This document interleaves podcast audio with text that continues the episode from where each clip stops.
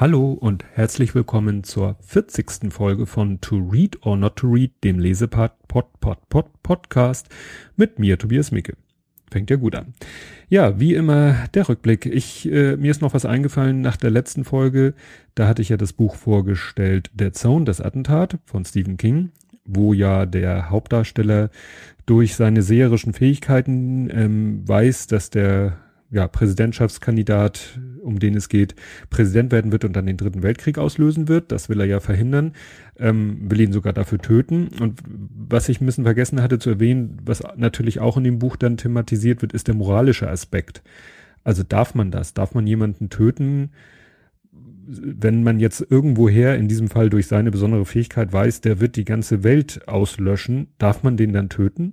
Und äh, er versucht das dann, versucht dann andere Leute, oder sich, sich ein bisschen da eine Hilfe zu holen von anderen Leuten, indem er anderen Leuten, andere Leute mit dem Gedankenexperiment begegnet, wenn du in der Zeit zurückreisen könntest, um Hitler zu töten, würdest du das tun. Und wenn die das dann bejahen, dann sieht er das als Rechtfertigung für sich selber an, diesen Menschen zu töten, von dem er eben weiß durch seine Gabe, dass er mal die Welt, ja, nicht nur an den Rande des Abgrunds bringen wird, sondern vernichten wird.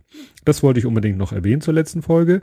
Ja, aber es gibt sonst Spannendes zu erzählen, nicht viel Spannendes. Ich bin im Moment so ein bisschen angezickt, ähm, so von dem ganzen Thema Podcast, nicht unbedingt von meinem Podcast selber, aber so das Ganze drumherum. Ich habe zum, weiß ich nicht, x-ten, dritten, vierten, fünften Mal mich bei der Hörsuppe angemeldet. Der hat ja so ein Google-Formular, wo man sich eintragen kann. Und ähm, ich mache das ja jetzt hier heute schon zum wiederholten Male live, obwohl ich sagen muss, dass wahrscheinlich leider wieder keiner zuhören wird, aber ich werde es wahrscheinlich weiterhin machen. Ich habe nur das Problem, dass ich meistens nicht so pünktlich anfangen kann. Aber das tun andere Podcasts, die live senden, ja auch nicht. Und ich hatte mal von einem Podcast-Betreiber gehört, nachdem er ähm, angefangen hatte, live zu senden, so wie ich über Mixler, dass äh, dann die Hörsuppe ihn äh, seinen Podcast in seinen Kalender aufgenommen hat. Und das war so ein bisschen meine Hoffnung, aber pff, Pustekuchen. Naja. Dann äh, zweites ähnliches Erlebnis. Ich hatte beim Podcast Happy, Happy Shooting, äh, hatten die letztens einen Hörerbeitrag eingespielt. Und dann hatte ich zu einem anderen Thema, hatte ich was zu sagen, habe das auch getan. Auch dann in Form einer, eines Audio-Files den geschickt. Und dann hieß es so, oh ja, ist ja ganz nett, aber ein bisschen lang. Und dann habe ich geguckt, also mein Beitrag war irgendwie zehn Minuten und der Beitrag von dem anderen war auch irgendwie zehn Minuten. Und dann hatte ich so ein bisschen das Gefühl, da wird mit zweierlei Maß gemessen. Da wird so nach dem Motto, wenn das jemand ist, den sie kennen, der, was weiß ich, so zum inneren Kreis gehört, dann kann der auch ruhig zehn Minuten da quatschen und jemand wie ich, den keine Sau kennt, Entschuldigung, der, wenn der dann zehn Minuten was zu einem Thema sagt, dann ist das viel zu lang. So nach dem Motto hieß es dann anderthalb bis zwei Minuten. Wer sollte man, sollte ausreichen. Naja, wie gesagt, ich hab da, bin da im Moment so ein bisschen genervt von diesem ganzen Thema Podcast-Szene ja, ich will nicht sagen, dass da so ein, nein, das, den Begriff benutze ich jetzt nicht, den ich mir hier notiert habe, das ist zu hart. Aber wie gesagt, die, da ist so, habe ich das Gefühl, so ein bisschen Geklüngel und so, die, die das schon lange machen, die kennen sich alle, die ne, halten so zusammen und das überschneidet sich dann auch noch so ein bisschen mit Twitter, dass ich das Gefühl habe, wer sich da gut kennt. Also da gibt es Leute, die sich wohl lange unter schon kennen über Twitter und dann fängt da jemand, sag ich mal, so einen klassischen Laber-Podcast an, wo eigentlich nichts anderes gemacht wird als zu labern. Finde ich ja auch manchmal ganz interessant, höre ich mir ja auch gerne an. Und dann finden den alle toll und dann hat er wahrscheinlich in kürzester Zeit viel, viel, viel, viel mehr Zuhörer als ich hier mit meinem, in Anführungszeichen, Zeichen, anspruchsvollen Podcast. Und wie gesagt, das nervt mich alles im Moment so ein bisschen. Aber ich werde das hier weitermachen, auch noch eine Weile live. Aber wenn da wirklich absolut nie einer zuhört live, dann kann ich es auch lassen. Und wenn es mir auch nicht, sage ich mal, den, den, sage ich mal, Bonus bringt, dass ich in der Hörsuppe auftauche, was ja dann vielleicht wieder Live-Hörer bringen würde, ne? das eine bedingt das andere, ja, dann kann ich es auch lassen. Ja, genug gerantet. Ja, ähm, heute haben wir eine Nullnummer, nein, keine Nullnummer, eine Nummer, die auf Null endet. Und deshalb ähm, gibt es ein Double Feature. Und da kann ich nur zu sagen, heute wird es ein bisschen gruselig. Also nicht so Horrorfilm gruselig, aber auf andere Art gruselig. Ja, um welche Bücher geht es? Es geht diesmal um zwei Bücher des gleichen Autors. Ne, das Double Feature, da müssen die Bücher ja irgendwas miteinander zu tun haben, sonst würde ich sie ja nicht in ein Double Feature packen. Und zwar handelt es sich um einmal um das Buch Verbrechen von 2010 und einmal um das Buch Schuld von 2012. Beide von dem Autor Ferdinand von Schirach. Jahrgang 64, seines Zeichens Strafverteidiger, also nicht äh, sozusagen äh, ursprünglich schon immer gewesen Schriftsteller, sondern ursprünglich schon lange gewesen Strafverteidiger, der dann irgendwann das Schreiben für sich entdeckt hat und das macht er auch sehr gut. Ja, zu dem Buch war ich erst selber am Grübeln, so wie bin ich überhaupt an dieses Buch oder beide Bücher irgendwie, ich wusste noch, ich habe die beide gleichzeitig bekommen, habe die auch beide hintereinander weggelesen. Ich wusste gar nicht mehr, woher habe ich die, habe dann in meinem Mailarchiv gegoogelt, in, ja, also in Google Mail gesucht, ähm, weil ich dachte, wenn ich bei Amazon bestellt habe, dann wird es ja eine Bestellbestätigung geben, gab es aber nicht. Und dann war ich schon, hatte ich schon aufgegeben, hab meiner Frau das erzählt, die so, ja, wieso, hat dir doch Ute Nerge geschenkt. Ich so, ach ja, stimmt, Ute Nerge, Leiterin Kinderhospiz Sternbrücke, hat mir diese Bücher geschenkt als Dankeschön, weil ich ihr ein technisches Problem für sie gelöst habe. Ja, und deshalb habe ich diese beiden Bücher. Kommen wir zum Inhalt. Also, in, erstmal allgemein gesprochen, in beiden Büchern werden, ja, Kriminalfälle geschildert. Also irgendwelche ja, Taten, Vorgänge, die irgendwie ein, ein juristisches äh, Nachspiel hatten, weil es muss ja irgendwie immer der, ja, es, es gibt in den Geschichten auch immer einen Strafverteidiger, das soll wohl, wird wohl Ferdinand von Schirach selber sein. Das ist dann auch so aus dessen Perspektive geschrieben, die Geschichte. Also er ist quasi die, der Ich-Erzähler. Es ist allerdings unklar und da hatte sich auch immer in Interviews nie so klar zu geäußert, ob diese Geschichten denn wahr sind. Und man, bei manchen Geschichten möchte man, also ich jedenfalls unbedingt wissen, ob sie wahr ist. Bei anderen hofft man schon fast, dass sie nicht wahr sind, weil sie einfach so, ja, schlimm sind in dem, was da beschrieben wird. Ja, und ähm, er sagt auch selber im Vorwort äh, zu den Geschichten oder generell, ich habe da mal ein Zitat raus, wir tanzen unser Leben lang auf einer dünnen Schicht aus Eis, darunter ist es kalt und man stirbt schnell. Manche trägt das Eis nicht und sie brechen ein.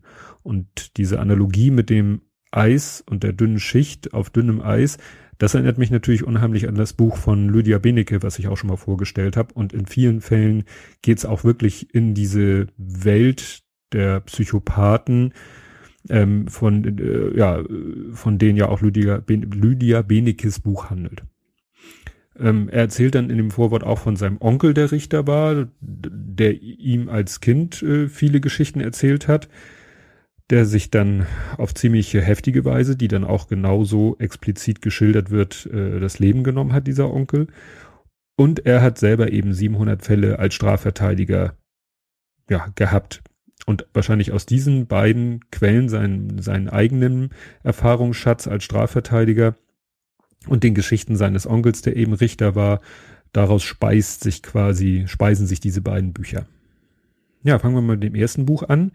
Im ersten Buch, gleich in der ersten Geschichte, äh, geht's gleich zur Sache, ein, ein Mann tötet seine Frau.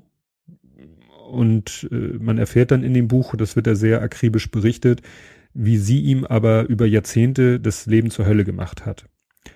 Und das wissen auch alle in der Umgebung. Bis zum Richter, weil er, weil es irgendwo in einer kleineren Ortschaft ist oder ne, alle wissen, dass dieser Mann wirklich äh, von seiner Frau arg äh, drangsaliert wurde, so dass man nachher am Ende ja eigentlich gar nicht möchte, dass er großartig bestraft wird. Und dann geht's eben, und das ist oft in den Geschichten so, wie weit ist es juristisch überhaupt möglich, jemanden schuldig zu sprechen, entweder der wirklich schuldig ist oder der vielleicht juristisch schuldig ist, aber moralisch vielleicht nicht ganz so schuldig ist.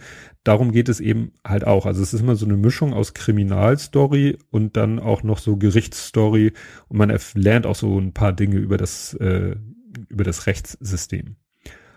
Nun ist es so, dass der seine Frau nicht einfach, was weiß ich, was heißt einfach, einfach erschießt oder so, sondern äh, ziemlich übel oder mit der Leiche dann ziemlich üble Dinge macht. Und diese Beschreibung, also es ist immer eine sehr ruhige, sachliche Schreibweise, sehr abgeklärt, aber das macht das Ganze noch umso beklemmender, wenn dann also diese äh, teilweise wirklich irren Taten so, so ruhig und sachlich beschrieben werden ja, in der nächsten Geschichte, also ich habe werde jetzt nicht alle Geschichten hier äh, kurz beschreiben, nur die, die mir so beim Durchblättern des Buches, wenn ich dann die Geschichte sozusagen wiedererkannt habe und dann hatte ich teilweise wirklich so ein Flashback und dachte so, ach ja, stimmt, die Geschichte und dann lief es mir teilweise schon eiskalt den Rücken runter. Also die nächste Geschichte, das war die, die ich noch, bevor ich die Bücher überhaupt wieder in die Hand genommen habe, noch am, am meisten im Gedächtnis hatte, nämlich Tanatas Teeschale. Da beklauen nämlich so ein paar Kleinkriminelle den Falschen und der hetzt dann, sage ich mal, einen Profi auf sie. Und äh, naja, da bleiben dann doch einige Leute in dieser Geschichte auf der Strecke. Und das äh, ist wirklich schon wirklich heftig, weil da geht es um, um, um Folter und ähnliche und, und wirklich üble Methoden, jemanden zu foltern und umzubringen. Und das ist wirklich schon, schon, ja, also gut für so Leute, die auf Torture-Porn-Filme stehen, ist das kein Problem, aber ich bin ein bisschen empfindlich und ich hatte von dem Lesen des Buches schon so halbwegs, nein, nicht Albträume, aber hatte da schon Bilder vor Augen, die ich eigentlich nicht vor Augen haben wollte. Äh, man kann sagen, zum Glück, die Kleinkriminellen kommen am Ende mit einem blauen Auge davon, aber wie gesagt, so ein paar andere Beteiligte, die, denen wird doch übel mitgespielt. Die nächste Geschichte ist dann wieder ganz anders. Die handelt davon, die heißt Notwehr und handelt davon, wie ein Mann so auf dem Bahnhof auf einer Bank sitzt am Bahnsteig und sieht so ganz normal aus. Typ Buchhalter wird er beschrieben, also völlig normales Aussehen. Und man würde auch nicht denken, dass von denen eine Gefahr ausgeht. Dann wird er aber von zwei, ja, werden so beschrieben, zwei Nazischlägern angegriffen. Und erst zeigt er überhaupt keine Reaktion auf ihre Anmache. Und als es dann wirklich lebensbedrohlich für ihn wird, tötet er die beiden. Und zwar also mit so einer äh, ja, Lässigkeit und mit so einer ausgefeilten ja, Kampftechnik, dass man sich so, fühlt man sich so erinnert so an, an, an so James Bond. Also so wie James Bond dann, was weiß ich, so zack, zack, zwei Handbewegungen, zwei Leute tot. So ungefähr muss man sich das vorstellen. Und dann fragt man sich auch gerade da wieder, ist sowas möglich? Geht das wirklich? Wenn man so einen James Bond Film guckt, denkt man, ja, ja, der na, hat alle möglichen Kampfausbildungen und weiß alles und kann alles und kann jedes Flugzeug fliegen und jeden Hubschrauber und aber ist das technisch wirklich möglich, sich gegen zwei Menschen, die körperlich vielleicht auf den ersten Blick überlegen zu sein scheinen, sich einfach mal kurz so zur Wehr zu setzen, dass die dann zwei Sekunden tot am Boden liegen? Naja, das Spannende an der Geschichte ist gar nicht, das ist wirklich nur sozusagen der Anfang der Geschichte. Der, der Hauptteil der Geschichte geht dann darum, dass er eben, er lässt sich dann auch, äh, er versucht auch nicht zu fliehen, er lässt sich dann verhaften und ähm, schweigt dann aber bei der Polizei. Und das stellt die Polizei und die, die Justiz dann vor ein Problem, weil sie können auch seine Identität nicht feststellen. Er hat nichts dabei, was irgendwie auf seine Identität hinweist. Das erinnert dann auch so ein bisschen so an James Bond oder, oder Geheimdienst oder ähnlichen. Ja, und die Justiz ist da einfach machtlos, weil die Gesetze nichts hergeben. Ähm, letztendlich, es gab Zeugen und es gab Kameraüberwachung und alle kommen zu dem Ergebnis, ja, es war Notwehr.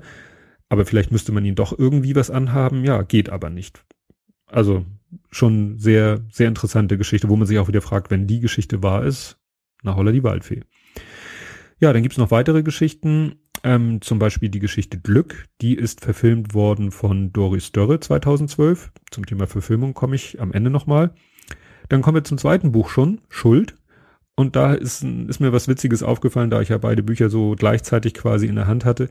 Da äh, haben die sich wohl gesagt, hm, also ich hatte ja schon mal gesagt, Seitenzahlen gebe ich nichts drauf. Wenn irgendwo ein Buch vorgestellt wird, dann wird gesagt, das Buch hat 478 Seiten, sage ich, wozu? Was sagt mir das? Interessiert doch überhaupt nicht. Sagt doch nichts über die, die Länge des Buches aus.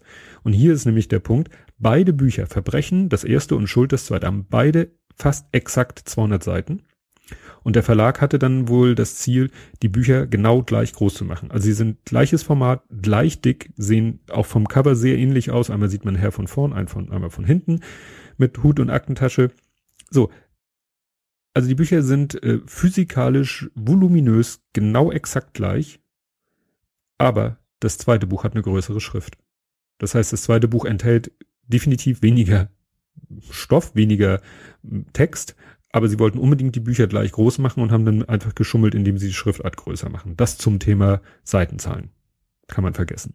Ja, gleich die erste Geschichte im Buch Schuld geht dann wieder gleich in die Vollen. Es handelt nämlich davon, wie auf einem Volksfest eine Kellnerin, eine junge, junges Mädchen, ich glaube gerade mal 17, von den Mitgliedern einer so einer Volksmusikkapelle da äh, ja im einfach so im Trubel des Volksfestes irgendwie hinter der Bühne vergewaltigt und übel zugerichtet wird wo man sich auch schon wieder sagt, ey, also wenn sich so jemand eine Geschichte ausdenkt, ja gut, wenn man Tatort sieht, ja, ist halt ausgedacht oder so.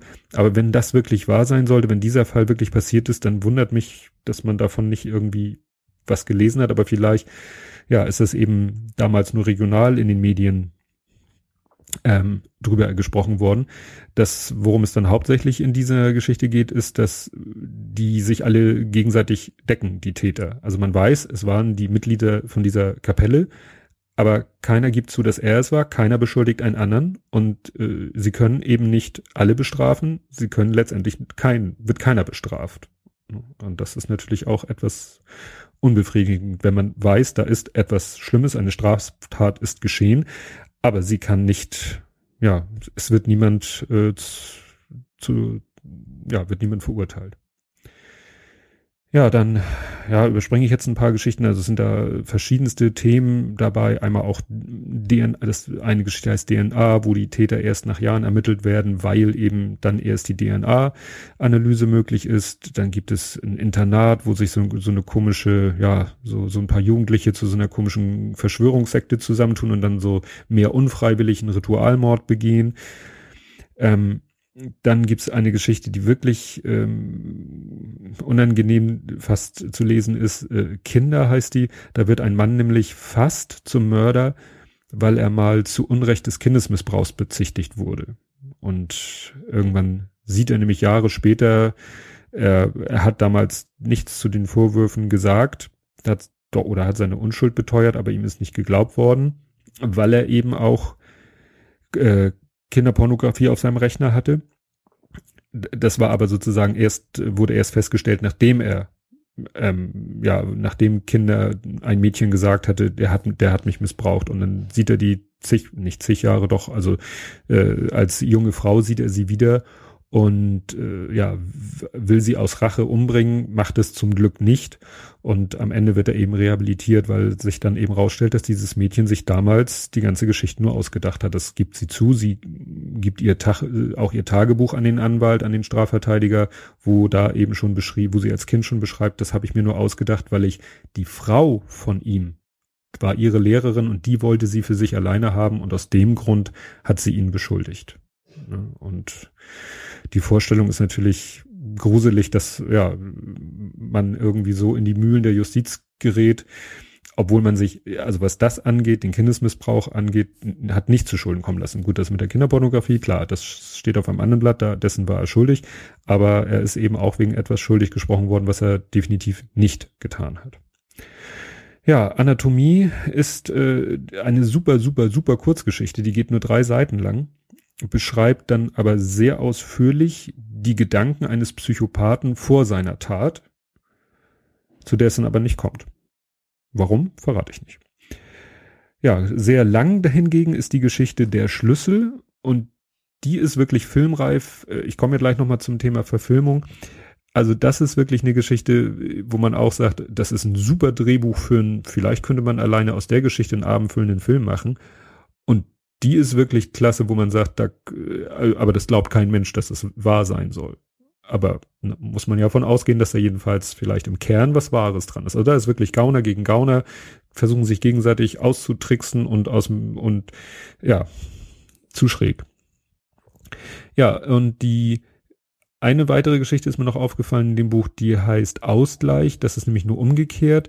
Äh, so wie die erste Geschichte im ersten Buch davon handelt, wie eine Frau ihrem Mann das Leben zur Hölle macht und er sie am Ende umbringt, geht es hier darum, wie ein Mann seine Frau um, quält, also in jeder Hinsicht quält ähm, und sie dann irgendwann äh, ihn umbringt, weil er äh, ihr androht oder gar nicht androht, einfach nur schlicht und ergreifend ankündigt, dass er sich demnächst an der, weil sie dann, was ist echt ein bestimmtes Alter hat, was er sich selber als Grenze gesetzt hat, dass er sich an, an der gemeinsamen Tochter vergreifen wird und da bringt sie ihn dann um.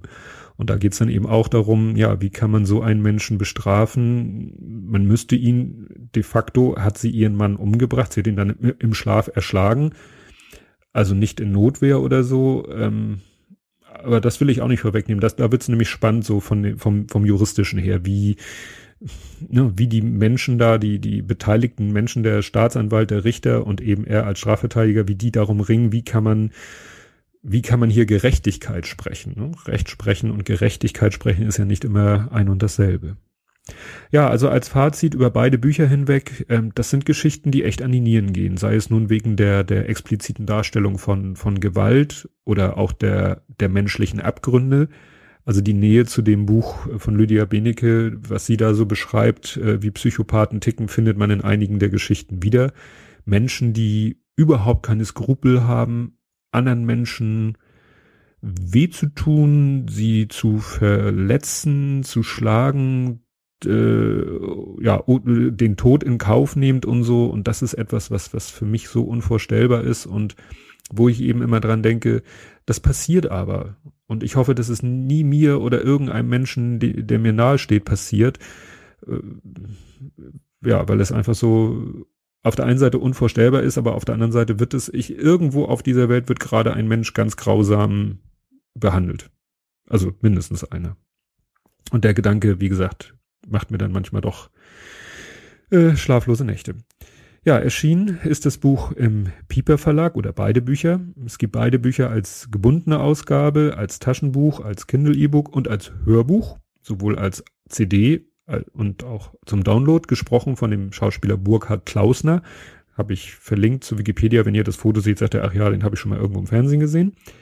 Und jetzt noch mal kurz zum Thema Verfilmung. Das habe ich mir aus der Wikipedia geklaut. Ich wusste das schon, aber natürlich nicht wieder so die Jahreszahlen. Deswegen lese ich das jetzt mal zum Teil ab. Also Konstantin Film hat die Filmrechte für beide Bücher gekauft.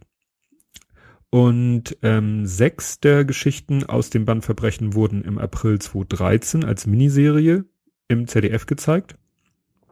Da war der Hauptdarsteller, also ne, der dann sozusagen den Erzähler oder eben den von Schirach darstellen soll, von Josef Bierbichler gespielt. Und die Serie wurde 2014 für den Grimme-Preis nominiert. Ich habe es leider nicht gesehen, weil ich auch mich nicht so ganz traute, es zu gucken, weil ich ja weiß, dass theoretisch da ziemlich heftige Bilder drin vorkommen können. Weiß ich nicht, was sie nun, welche Geschichten sie genau verfilmt haben. Naja, und äh, im Mai 2013 haben sie dann das andere Buch verfilmt. Also wahrscheinlich auch nicht vollständig. Da spielt Moritz Bleibtreu dann die Hauptrolle. Ich habe da auch, es gibt da jeweils einen Wikipedia-Artikel zu den Verfilmungen, die habe ich auch nochmal verlinkt. Ja, das soll es zu den Büchern dieses Double Features gewesen sein. Ja, kommen wir nun zum Ausblick auf die nächste Folge. Die nächste Folge werde ich hoffentlich bis dahin mein aktuelles Buch abgeschlossen haben. Das ist ein Interviewbuch. Sehr spannend, weil es nochmal so, weil es sich über einen längeren Zeitraum erstreckt. Das sind also nicht Interviews, die alle so in den letzten ein, zwei Jahren geführt wurden, so wie ich selber dachte, als ich das, den Titel und die Inhaltsbeschreibung gelesen habe, sondern das ist, sage ich mal, so eine, so eine kleine Zeitreise durch die Geschichte der letzten, na, noch habe ich es nicht durch, 20, 30, 30 Jahre sind es, glaube ich. Das macht es sehr interessant, aber davon werde ich euch dann nächste Woche erzählen und bis dahin, tschüss.